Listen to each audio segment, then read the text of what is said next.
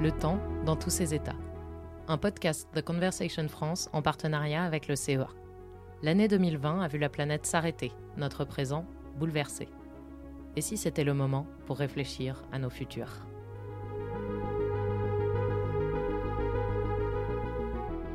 Bienvenue dans ce nouvel épisode de notre podcast Le temps dans tous ses états. Nous avons aujourd'hui le plaisir d'accueillir le directeur du Centre national de la recherche en génomique humaine du CEA, Jean-François Deleuze. Bonjour. Bonjour. Durant cette crise invraisemblable du Covid, notre temps a été bouleversé. L'attention médiatique a bien sûr été focalisée sur la gestion de l'urgence par les soignants, mais d'autres personnes sont essentielles, les scientifiques. Prenons le temps de raconter votre moment de crise. Jean-François Deleuze, quelle recherche meniez-vous avant le Covid? Avant le Covid et depuis une vingtaine d'années, euh, je travaille en fait sur les maladies génétiques humaines, euh, que ce soit des maladies rares, les maladies de l'enfant, que ce soit des maladies communes ou que ce soit le cancer, avec un objectif, c'est d'en identifier les causes pour espérer mieux les diagnostiquer et mieux les traiter. D'accord. Est-ce que vous travaillez sur les virus?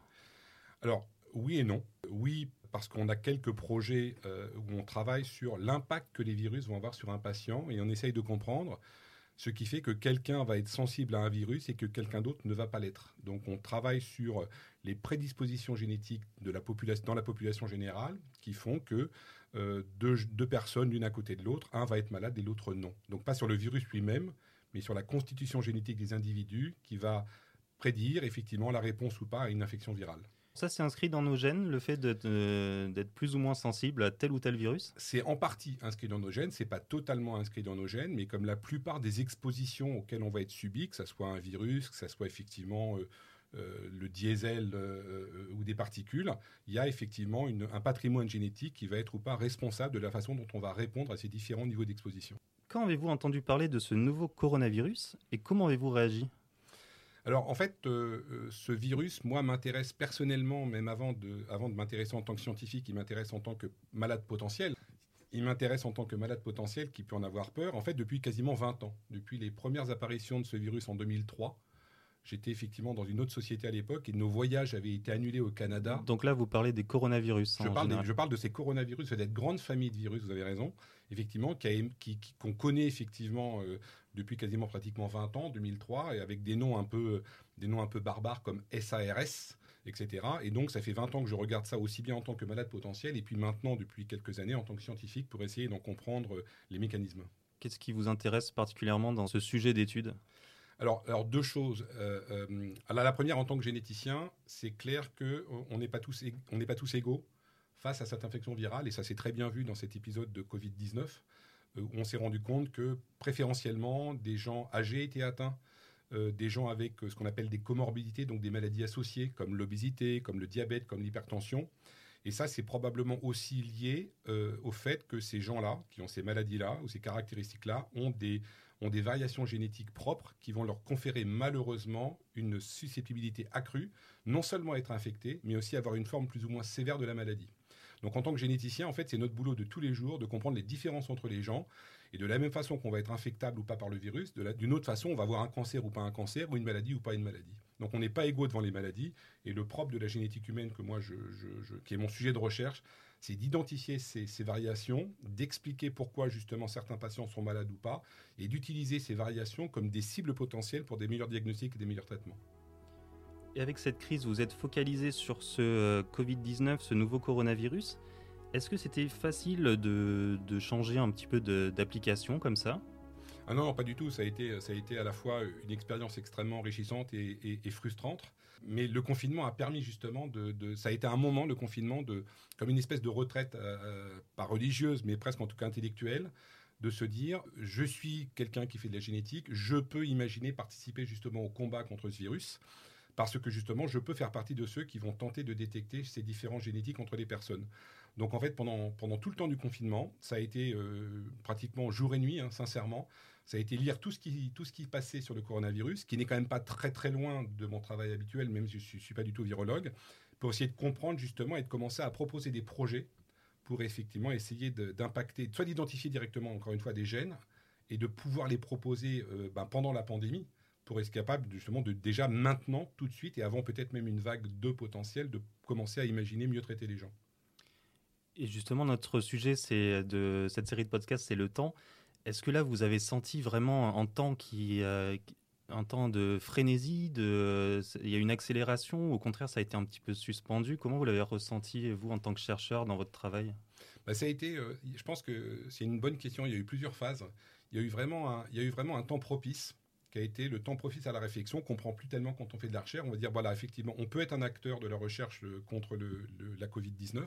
Et, euh, et, donc, en fait, pendant trois mois, ça a été un temps dédié continuellement à essayer de comprendre cette part de la génétique virale. Donc ça, ça a été un temps utile parce qu'encore une fois, c'est rare qu'on se pose et qu'on prenne autant de temps pour penser à un seul sujet. Après, ça a été un temps euh, effectivement aussi chaotique, puisqu'il y avait quasiment tous les matins une information euh, euh, qui était multipliée par 5 ou 10 par rapport à la, journée d'avant. Donc il y a eu une accumulation d'informations scientifiques de, qualité et aussi de très mauvaise qualité. Et le tri était très difficile à faire, justement, qui arrivait tous les matins. Et si on voulait se maintenir à la page, il fallait être capable de, lire tout. Et dans, dans une situation qui était très chaotique, et sans un système qu'on a en science, qu'on appelle le système de revue par nos collègues. Donc en fait, des articles étaient posés dans Internet comme ça, sans avoir de revue par ce qu'on appelle des pairs, donc nos équivalents. Donc il y avait il fallait séparer le bon grain de livret. Donc il y avait le meilleur et le plus mauvais. Donc ça, c'était le temps un peu chaotique.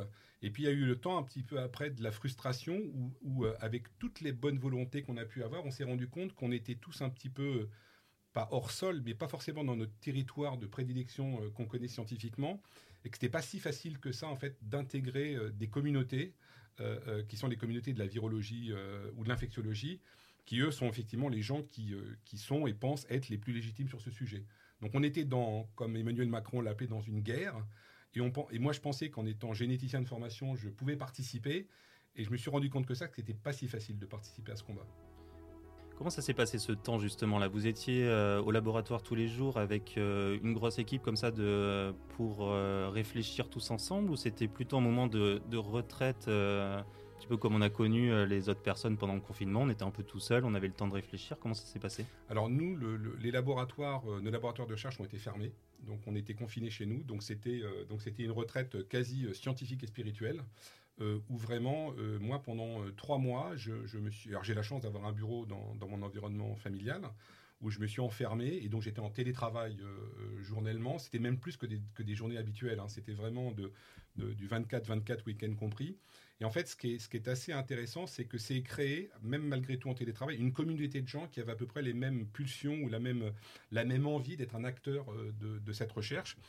Et, avec les outils de connexion qu'on a aujourd'hui, de visioconférence, etc., on avait vraiment des réunions extrêmement régulières, très tard dans la nuit, etc. Et, c'est pas un fantasme hein, que je décris, ça s'est vraiment passé comme ça, parce que je pense que tous les gens du domaine de la biologie ont pensé à un moment donné qu'ils pouvaient être un acteur pour essayer d'apporter quelque chose au problème. Et donc en fait, ça a été extrêmement enrichissant. Et on avait des réunions très régulières et qu'on était en contact sans arrêt les uns avec les autres pour essayer de monter des projets ou de discuter de nouvelles idées. Pardon, mais comment un généticien euh, télétravaille de chez lui? Vous n'avez pas besoin de, matériel particulier de... Alors là, on était, alors effectivement, on n'était pas dans les laboratoires, on était vraiment sur la conception de projet. On était, c'était, c'était, c'était beaucoup d'analyse bibliographique, beaucoup de choses qu'on peut faire au niveau de la bioinformatique. On peut quand même faire de l'analyse de données avec des outils d'ordinateur, sans avoir besoin forcément de faire de l'expérimentation au laboratoire. Donc on peut quand même dans ce domaine-là, euh, euh, et de façon assez efficace, d'abord lire et faire de la veille scientifique et technologique euh, et, de la veille bibliométrique. Et donc, après, effectivement, émettre des hypothèses et faire des analyses qu'on appelle in silico, où en fait, on fait de l'analyse informatique de données. D'accord, vous pouvez nous donner quelques exemples C'est euh, Vous travaillez sur les, séquences génétiques du virus, alors, par des populations alors, Moi, non personnellement, mais dans mes équipes, oui. Donc, j'avais euh, lancé mes équipes justement sur déjà commencer à mettre en place un process d'analyse de la séquence virale qu'on pourrait analyser et qu'on est en train de séquencer aujourd'hui au laboratoire. Donc maintenant que le laboratoire est déconfiné, on est reparti justement sur du séquençage au laboratoire avec des gens qui sont tous euh, masqués avec les bonnes conditions de distanciation euh, et, et, le respect des mesures sanitaires. Et on a effectivement mis en place tous les outils informatiques qui sont nécessaires aujourd'hui pour séquencer ce virus. D'accord, il fallait développer des nouveaux outils informatiques pour... Euh, Alors, soit les développer euh, des nouveaux, soit tout simplement les, les, mettre en place parce que ce n'était pas notre spécificité de départ et il fallait qu'on repère quels étaient les bons et les installer pour que quand on rentre au laboratoire, ils fonctionnent et ça, on était capable de le faire euh, à distance. Et si on se projetait un petit peu dans le, dans le futur, vous avez connu certaines difficultés, d'après ce que je comprends, sur la collaboration. Comment on pourrait améliorer les choses pour, si jamais voilà, une nouvelle crise arrivait, que la communauté scientifique puisse collaborer tous ensemble, quels sont les freins qui existent actuellement et quelles seraient les, manières de les lever? Alors ça, c'est une, bonne question, mais une question difficile. c'est vrai qu'en science, on, a souvent tendance à, pas à s'isoler, même si quelque part, en génétique, on, collabore beaucoup c'est vrai qu'on a, a plutôt des, on a des, territoires de prédilection. En fait, on a des spécialités. Et c'est vrai que là, tout le monde a voulu jouer un rôle en virologie parce qu'on était tous touchés par ce virus. Mmh. Euh, euh, on a tous des histoires familiales dans cette pandémie avec des gens qui ont au minimum été atteints, voire des gens qui sont morts. Donc face à ça, et ça c'est pas c'est pas commun. Cette pandémie, elle touchait tout le monde, toute classe sociale, tout âge, tout individu, et donc on se sentait tous touchés. C'est pas qu'une maladie à droite à gauche qui touche les autres. Donc c'est dans ce sens-là qu'on s'est sentis tous, en tout cas les scientifiques extrêmement impliqués, et on s'est rendu compte que malgré tout, on n'était pas forcément légitimes, tous, effectivement, parce qu'on n'avait pas tous la compétence euh, peut-être la meilleure pour travailler dessus, et quand même, pour être très honnête, on s'est rendu compte qu'il y avait aussi un petit peu, malgré tout, des territoires, des territoires dans lesquels on n'était pas forcément attendu ou même espéré. Donc il a fallu effectivement montrer un peu patte blanche. Et donc c'est vrai qu'un peu plus d'esprit d'ouverture, euh, euh, je trouve, dans le futur serait favorable. Et pour, euh, imaginer que d'autres scientifiques, d'autres horizons peuvent malgré tout apporter une pierre à l'édifice. Sinon, par rapport à votre question, il y a un, une deuxième, un deuxième point qui répond peut-être à la question que vous avez soulevée, c'est aussi l'anticipation. Je pense que cette pandémie, qui arrive après trois ou quatre autres épidémies, hein, je rappelle SARS-CoV-1, H1N1, H5N1, MERS, donc tous les noms de ces virus qui viennent soit de Chine, soit du Moyen-Orient. C'est pas nouveau, on pouvait s'attendre. Les, quelques virologues, quelques virologues déjà depuis 20 ans nous préviennent qu'on n'est pas à l'abri d'une nouvelle, nouvelle de grippe de type grippe aviaire.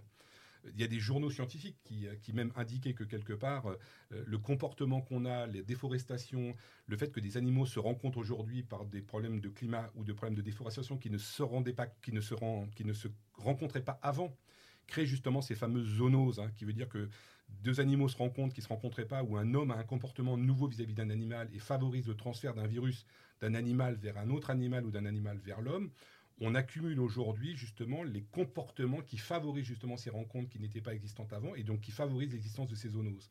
Donc il ne faut pas croire qu'on pouvait peut-être pas anticiper qu'elle arriverait comme ça, cette zoonose, qu'elle serait aussi grave, mais en tout cas, on pouvait tout à fait imaginer qu'il y en aurait une qui arriverait et qu'il y en a d'autres qui vont arriver dans le futur. Donc je pense que pour le, pour le futur, c'est vraiment de l'anticipation et, et, hum, de l'anticipation et une surveillance épidémiologique de plusieurs virus et pas qu'un dans la population générale qui nous permettrait peut-être d'être encore plus dans une situation d'anticiper la pandémie que de la subir. Au point de vue scientifique, est-ce que vous, ça vous, euh, ce temps de, confinement là, ça vous a donné envie peut-être de faire d'autres, euh, d'autres collaborations pour justement le, jour où on en a besoin, bah voilà, pouvoir aller parler, vous en tant que généticien, aller parler au virologue, le virologue qui va parler à l'épidémiologiste, l'épidémiologiste qui va parler au mathématicien. Comment vous imaginez ça? Alors, de façon très vertueuse, j'espère effectivement, il y a beaucoup de gens qui ont parlé du monde d'après. Alors moi, je suis euh, peut-être un peu moins optimiste sur le monde d'après. En tout cas, j'espère qu'en tout cas, le monde d'après sera un monde plus collaboratif au niveau scientifique et où les, et où les frontières seront un peu plus abolies, sans qu'on qu'on veuille s'inventer justement expert d'un domaine dans lequel on n'est pas. Donc ça, c'est plus une espérance que j'ai qu'un souhait. Et, typiquement aujourd'hui quand même, il y a quelques exemples euh, très positifs qui montrent que ça peut marcher parce qu'on a quand même été capable de, monter quelques projets collaboratifs avec des gens d'abord qu'on ne connaissait pas avant cette pandémie. Donc des gens qu'on a découverts via euh, visioconférence, email ou téléphone et tout simplement qui étaient mus par le même désir, c'est de dire je suis un acteur potentiel qui peut essayer d'aider. Comment vous êtes rencontrés justement? Bah vraiment, c'était vraiment grâce aux outils de, de, aux emails, aux visioconférences ou, de proche en proche, par réseautage et un peu par hasard, on a fini par tomber sur des gens. Moi, les deux trois plus beaux projets que j'ai montés, qui sont un peu compliqués à expliquer, sont dont deux sont avec des gens que je ne connaissais pas avant que cette pandémie. D'accord, des Français ou euh, carrément Alors, international? Pour l'instant, c'est resté plutôt national. Pour l'instant, c'est resté plutôt national. Maintenant qu'en France, la situation sanitaire est stabilisée, qu'en est-il de la recherche? Vous êtes toujours dans ce temps de frénésie ou un temps de, un petit peu de relâchement, de repos bien mérité après mm. ces quelques mois? Alors, c'est une très bonne question. Malheureusement, alors on n'est plus en temps de frénésie. Je ne sais pas si c'est souhaitable, parce que quelque part, euh, on est tous dans l'expectative quand on regarde ce qui se passe euh, au Brésil, aux États-Unis. Euh, est-ce qu'on est à la fin d'une grande vague 1, ou est-ce que c'est une vague 2, ou est-ce que c'est même bien de parler de vague? Je pense qu'aujourd'hui, les, nécessités économiques, alors moi je suis scientifique, donc je parle d'un sujet que je ne connais pas, nous poussent justement à déconfiner de façon peut-être un peu trop décomplexé de temps en temps, euh, parce que ce sont, certainement des impératifs assez importants. Donc la frénésie n'est plus là, alors que peut-être quand même il faudrait effectivement être encore extrêmement soucieux de ce qui peut arriver dans le futur et dans un futur proche. Euh, on a tous parlé effectivement de l'ouverture des frontières, on a parlé de ces problématiques de climat, on a parlé des gens de l'hémisphère nord et de l'hémisphère sud, et il y a un risque que je ne suis pas capable de quantifier, c'est pas mon expertise effectivement qu'on subisse une deuxième vague, et en tout cas j'espère qu'on aura la, vertu de mieux s'y préparer maintenant si ça doit arriver effectivement à l'automne. Donc on n'est plus dans la frénésie, mais on est toujours dans l'intérêt extrêmement profond. Donc on est en train de monter des programmes de recherche et on pense à des problèmes effectivement de surveillance épidémiologique pour prévenir l'avenir dans le futur immédiat et aussi dans un futur plus proche. Par exemple, être capable de sélectionner vraiment au hasard dans les années qui viennent des gens dans la population générale et d'aller leur faire des prélèvements dans le nez régulièrement et de regarder s'il n'y a pas des virus qui traînent plutôt qu'effectivement d'attendre euh, des signes qui viennent de la Chine pour se dire il faut commencer à tester les gens. Qu'on ait peut-être euh, euh, un système plus en place régulier de tester la population et peut-être l'émergence de ces virus bien avant que les alertes effectivement viennent des autres pays et soient un peu tardives. Jean-François Deleuze, merci beaucoup. Je rappelle que vous êtes directeur du Centre national de la recherche en génomique humaine du CEA. Encore merci et à bientôt. Merci, au revoir. C'était Le Temps dans tous ses états, une série d'entretiens menés par Elsa Couder et Benoît Tonson. Nous vous retrouverons la semaine prochaine pour un nouvel épisode.